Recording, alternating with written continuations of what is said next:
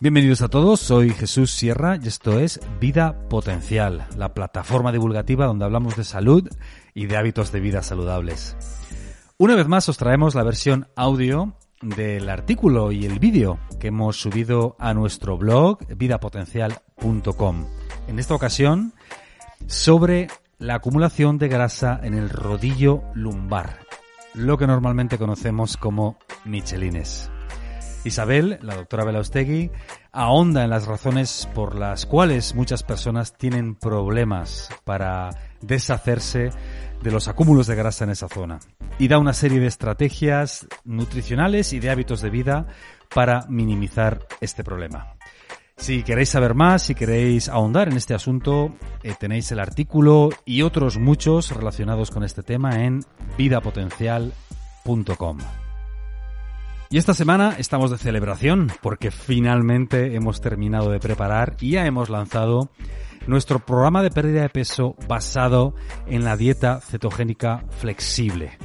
Es un programa de 8 semanas, 60 días, donde te ayudamos a hacer una transición hacia un estilo de vida cetogénico. Si quieres saber más, tienes toda la información en vidapotencial.com o te dejo también los enlaces por aquí en las plataformas de audio, en cualquiera de ellas que nos estés escuchando, en Spotify, en Apple Podcast o en eBooks.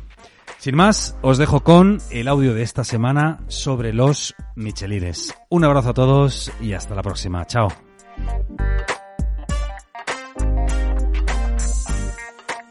Hola, saludos a todos. Soy Isabel Belauste y esto es Vida Potencial. Muchas personas se quejan de que, aunque consiguen perder peso, no logran liberarse de esa grasa que se acumula en la parte baja de la espalda, el rodillo lumbar, lo que llamamos los michelines o flotadores. Vamos a ver a qué se debe este tipo de obesidad llamada lumbar o esta tendencia a acumular la grasa en la parte baja de la espalda. A qué se debe y, gracias a eso, a conocer eso, qué podemos hacer para deshacernos de ella. El mecanismo principal de este tipo de tendencia a acumular la grasa en esta parte del cuerpo tiene que ver con el ejercicio físico y la salud de nuestras glándulas suprarrenales, llamadas así porque están situadas encima de los riñones. Recordad, como siempre, que el control de peso, el mantener nuestro peso adecuado o liberarnos de los kilos de más, se debe apoyar en los tres pilares de la salud, la dieta, el ejercicio físico y el descanso, y que hay que tener en cuenta todos los factores de esa gran constelación implicada en el exceso de peso, que pueden estar repercutiendo en cada uno de nosotros. Tenemos distinta tendencia y distintos hábitos, distinto estilo de vida y de esa manera vamos a ir mostrando una tendencia u otra a acumular la grasa en distintas partes del cuerpo. En la de hoy, la del tipo de obesidad lumbar, va a ser muy importante centrarnos en cuidar nuestras glándulas suprarrenales. Por una parte, porque eso es lo que nos va a permitir por fin deshacernos del rodillito lumbar y por otra, porque las glándulas suprarrenales o adrenales están implicadas en la gestión del estrés, tienen que ver con el agotamiento por una situación estresante crónica mantenida en el tiempo o por eh, alguna enfermedad también crónica mantenida en el tiempo y porque cuando se deterioran las glándulas suprarrenales y dejan de funcionar bien, eso hace que se altere todo el equilibrio hormonal de nuestro organismo, sobre todo porque la hiperproducción, la sobreproducción o la producción mantenida de hormonas del estrés en respuesta a lo que nos está sucediendo Em, repercute negativamente en la producción de otras hormonas muy importantes para el mantenimiento de nuestra salud y nuestra vitalidad, nuestra juventud, que son las hormonas sexuales. A grandes rasgos, la estrategia para liberarnos por fin de esa grasa que se acumula en la parte baja de la espalda va a darle un protagonismo en la dieta a el control del índice glucémico, al ayuno, ayuno intermitente para poder activar la quema de grasa y a eh, hacer una alimentación que nos ayude a cuidar o a recuperar nuestras glándulas suprarrenales. En cuanto al ejercicio físico, lo vamos a ver más adelante, nos vamos a centrar sobre todo en conseguir un ejercicio eficiente que nos dé beneficios y que no nos desgaste aún más la función, la salud de nuestras glándulas suprarrenales. Y en el apartado del descanso le vamos a dar muchísima importancia al reposo, al sueño, a mm, bajar el ritmo para que nuestro cuerpo se pueda recuperar de todo ese estrés que está desgastando nuestras glándulas suprarrenales. ¿Qué podemos hacer con la alimentación para ayudar a nuestras glándulas suprarrenales y con ello ayudar a que nuestro cuerpo pueda librarse del rodillito lumbar? Muy importante, lo primero de todo, evitar los alimentos que perjudican a nuestras glándulas suprarrenales, los que dificultan su correcta función. Aquí tenemos los grandes protagonistas, los tres blancos, eh, y en especial el azúcar y las harinas refinadas y esos alimentos de alto índice glucémico están presentes en, todo el tratamiento, en todo el control de peso, en los distintos tipos de obesidad, porque realmente activan los diversos factores de esa constelación que tienen, que guarda una relación con el desarrollo del exceso de peso. En cuanto a las glándulas suprarrenales, además de estos, es muy importante evitar los refrescos, porque además de ser alimentos de alto índice glucémico o sustancias de alto índice glucémico, eh, contienen algunos compuestos que perjudican especialmente a las glándulas suprarrenales. Las suprarrenales se ven muy afectadas por las bebidas gaseosas. Entonces aquí eh, tenemos como un doble mecanismo de acción eh, negativo sobre las glándulas suprarrenales de estas sustancias, los refrescos. También les perjudican mucho las bebidas frías, muy frías, sean refrescos o sea el agua por ejemplo, sin más, que el agua es sana para nosotros, pero cuando es muy fría eh, hace que nuestras glándulas suprarrenales no funcionen, no puedan funcionar a pleno rendimiento. Y otro conjunto de alimentos que debemos evitar, porque son especialmente perjudiciales para las glándulas suprarrenales, son las solanáceas, el tomate, la patata, el pimiento y la berenjena.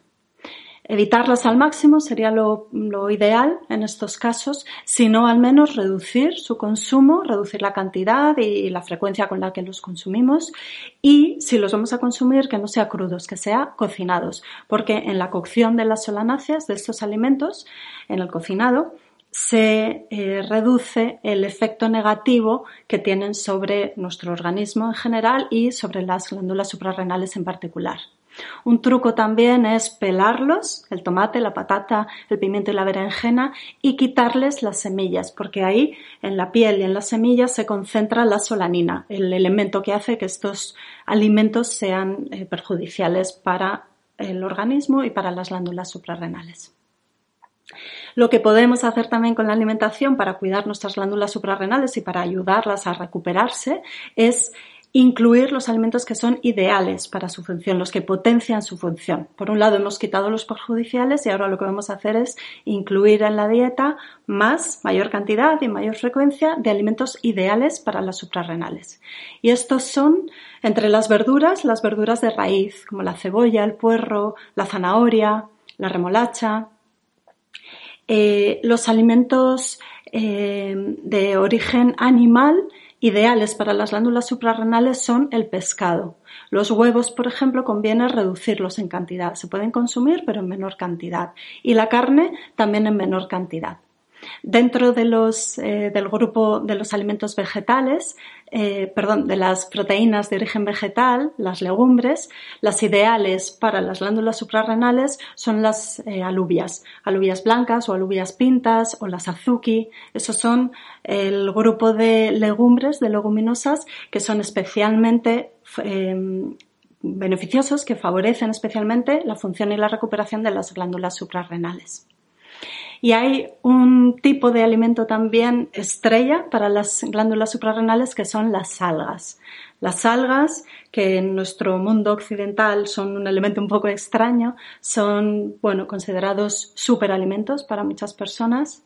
Hay que tener cuidado con ciertas condiciones. Por ejemplo, cuando hay eh, alguna enfermedad de tiroides, las algas pueden ser perjudiciales. Entonces, eso hay que adecuarlo también a la naturaleza y a la condición de cada persona.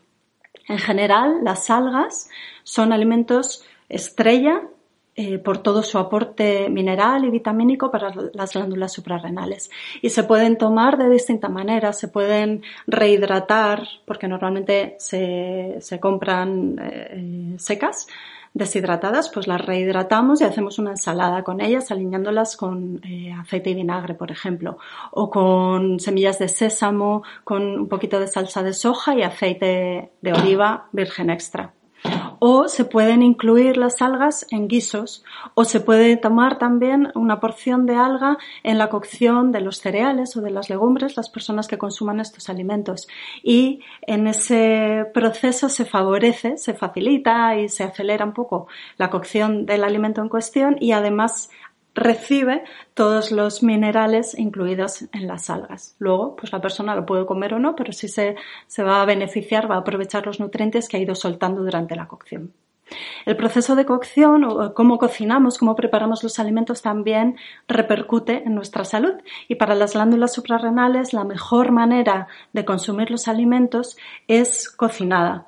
Lo ideal es un guiso a fuego lento, eh, una crema, un puré, una sopa, un caldo, todo eso caliente, cocinado, eh, elaborado con amor, eso beneficia mucho la función de nuestras glándulas suprarrenales. Podemos emplear también el recurso de la suplementación nutricional para ayudar a recuperar nuestras glándulas suprarrenales. Como siempre os digo, supervisado por un profesional para que pueda adaptar qué y cuánto suplemento os conviene a cada uno de vosotros. No lo olvidéis, no conviene automedicarse ni autosuplementarse. Dentro de los suplementos ideales para las glándulas suprarrenales tenemos vitaminas y minerales. Dentro de las vitaminas, por ejemplo, todo el grupo de, de las vitaminas B y la vitamina C, muy importantes para ayudar en este sentido. Y dentro de los minerales, sobre todo el magnesio o el zinc. El selenio también es muy interesante. Hay un tipo de suplemento que, bueno, a caballo entre el alimento y el suplemento que es muy interesante para recuperar o para fortalecer la función de nuestras glándulas suprarrenales, que son las setas medicinales, en particular el cordyceps. Y tenemos también los llamados adaptógenos, eh, sustancias que fortalecen, refuerzan una función si está debilitada o atenúan una que esté muy exaltada en concreto el Well-Jam por su contenido en diosgenina, que actúa como un precursor de la dehidroepiandrosterona, el, que es a su vez el precursor de hormonas sexuales y es la llamada hormona de la juventud, porque es, eh, tiene un efecto antioxidante, antienvejecimiento, nos ayuda a tener una mayor capacidad intelectual, una mejor concentración, mejor memoria, potencia la función cerebral. Es como un reseteador, ¿no? como un elemento que nos ayuda a hacer una puesta a punto general. Toda esta atención que estamos poniendo a las glándulas suprarrenales es para conseguir librarnos de este eh, acúmulo de grasa en el rodillo lumbar, en la parte baja de la espalda, además de para mejorar nuestra salud a todos los niveles. El estilo de vida es fundamental también, es la otra pata elemental que no debe faltar en todo, todo este entrenamiento, en todo este trabajo personal para conseguir nuestros objetivos. Aunque el ejercicio físico es algo importantísimo y es necesario, para las glándulas suprarrenales es mandatorio hacer una buena gestión del descanso y del estrés, tener una buena higiene del sueño, dormir las horas que necesitamos dormir cada noche y además, si es posible, y si no, se hace el hueco para que sea, eh, incluir una siesta, un descanso en mitad del día. Las glándulas suprarrenales necesitan esas paradas para poder recuperarse de todo el trabajo que están haciendo para poder responder al estrés del día a día. En esa siesta, un descanso de 20 minutos, lo ideal es eh, que estemos tumbados con toda la parte lumbar apoyada, pues en un sofá donde podamos elevar un poquito las piernas. Y es muy útil aplicar calor local en la zona baja de la espalda, en la zona lumbar, que es donde están alojados los riñones y las glándulas suprarrenales, un calor no eléctrico no una manta eléctrica, colocar pues una bufanda, un cojín, una mantita, que nos dé calor. De esa manera activamos la quema de grasa de esa zona que es donde está acumulada y además ayudamos a nuestras glándulas eh, suprarrenales a funcionar mejor y a recuperarse de su agotamiento por tanto trabajo constante y mantenido. Además de la gestión del descanso, hacer una buena higiene del sueño, dormir lo necesario, parar a lo largo del día, es muy, muy, muy importante la gestión del estrés. Y el estrés nos viene dado por lo que nos sucede y también por lo que hacemos ante lo que nos sucede. Entonces, lo primero que hay que hacer es desechar actividades estresantes que podamos quitarnos de encima y, por otro lado, aprender a gestionarlas mejor. De manera que eh, vamos a aplicar todos los recursos a nuestro alcance también, la relajación, la respiración profunda, la meditación, la coherencia cardíaca, el dar paseos por la naturaleza, el tomar el sol, el estar con personas que nos hagan sentir bien, el tener nuestro tiempo para la lectura, para escuchar música tranquila, para nuestros hobbies.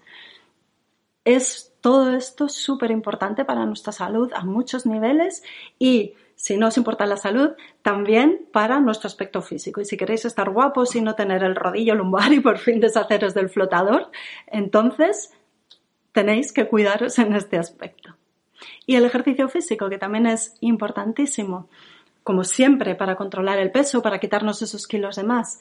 En este sentido también. Pero hay que tener cuidado porque el ejercicio físico es un estresor para nosotros. Es otra tarea que va a hacer que nuestras glándulas suprarrenales se pongan en marcha y tengan que responder. Entonces, lo que hay que hacer es una muy buena gestión del ejercicio físico. Buscar ejercicio eficiente que nos dé los máximos resultados con los menores eh, esfuerzos, con el menor desgaste. No irnos a correr una maratón porque eso va a ser un estrés físico tremendo que va a terminar por rebosar el vaso o desde luego va a bloquear el logro de nuestros objetivos. Y sí es mejor hacer un ratito de gimnasio, por ejemplo, haciendo ejercicios multiarticulares, los ejercicios del tipo de la sentadilla, la zancada, el peso muerto, la dominada, son ejercicios eh, intensos, duros, exigentes, pero que nos dan un máximo beneficio con, eh, una mm, bueno, limitada o menor inversión en tiempo y esfuerzo. Y es un beneficio en, sobre todo en respuesta hormonal. Con un poco de trabajo en el gimnasio con este tipo de ejercicios conseguimos muy buena respuesta hormonal de hormonas implicadas en el desarrollo muscular y en nuestro eh, fortalecimiento, nuestro poder, la sensación de potencia, sin llevarnos a un mayor desgaste de las glándulas suprarrenales. Y hacer el ejercicio basándonos siempre en el movimiento, la movilidad, la fuerza, con esto siempre en mente, obtener lo máximo gastando lo mínimo. Es muy importante. Y luego tener una buena recuperación del ejercicio físico. No estar todos los días yendo al gimnasio dos horas, porque eso va a acabar con nosotros y va a bloquear que, que nos libremos de esa grasa que queremos quitarnos de encima, sino ser más inteligentes y más estratégicos. En el control del peso, en, en el estar en nuestra mejor forma, nuestra mejor silueta y en deshacernos de los kilos de más que nos incomodan y de las acumulaciones de grasa en partes del cuerpo que no nos agradan, influyen muchos factores. Como siempre, la dieta, el ejercicio físico y el descanso, el descanso físico y mental, desempeñan un papel fundamental y luego podemos darles estos matices según las necesidades de cada uno. Espero que con todo esto que os he contado, si es vuestro caso, consigáis eliminar esos rodillos lumbares, esos kilos que se acumulan en la parte baja de la espalda y que os sintáis mucho mejor, que ganéis energía, vitalidad, mm, sensación de que estáis aquí con todo vuestro poderío. Acordaos de que en tanto en el canal eh, de YouTube como en los audios, como en el blog escrito, tenéis mucha información que os puede servir al respecto. Os animo a que os paséis por la web vidapotencial.com para que podáis tener toda esta información, todos estos recursos a vuestro alcance. Vais a encontrar también eh, otros recursos como las guías, los libros que hemos ido sacando, los programas de control de peso, de atención en la menopausia y bueno, todo lo que vamos haciendo en vida potencial. Os animo también a que os suscribáis a la lista de correo para estar al tanto de todo lo que vamos haciendo, los progresos y seáis los primeros en enteraros. Como siempre, espero que el vídeo os haya gustado, sea de utilidad, que lo compartáis con quienes penséis que se pueden beneficiar también de todo esto. Muchas gracias por estar ahí. Hasta la próxima. Y esta semana estamos de celebración porque finalmente hemos terminado de preparar y ya hemos lanzado nuestro programa de pérdida de peso basado en la dieta cetogénica flexible. Es un programa de 8 semanas, 60 días, donde te ayudamos a hacer una transición hacia un estilo de vida cetogénico. Si quieres saber más, tienes toda la información en vidapotencial.com o te dejo también los enlaces por aquí en las plataformas de audio, en cualquiera de ellas que nos estés escuchando, en Spotify, en Apple Podcast o en eBooks. Un abrazo a todos y hasta la próxima. Chao.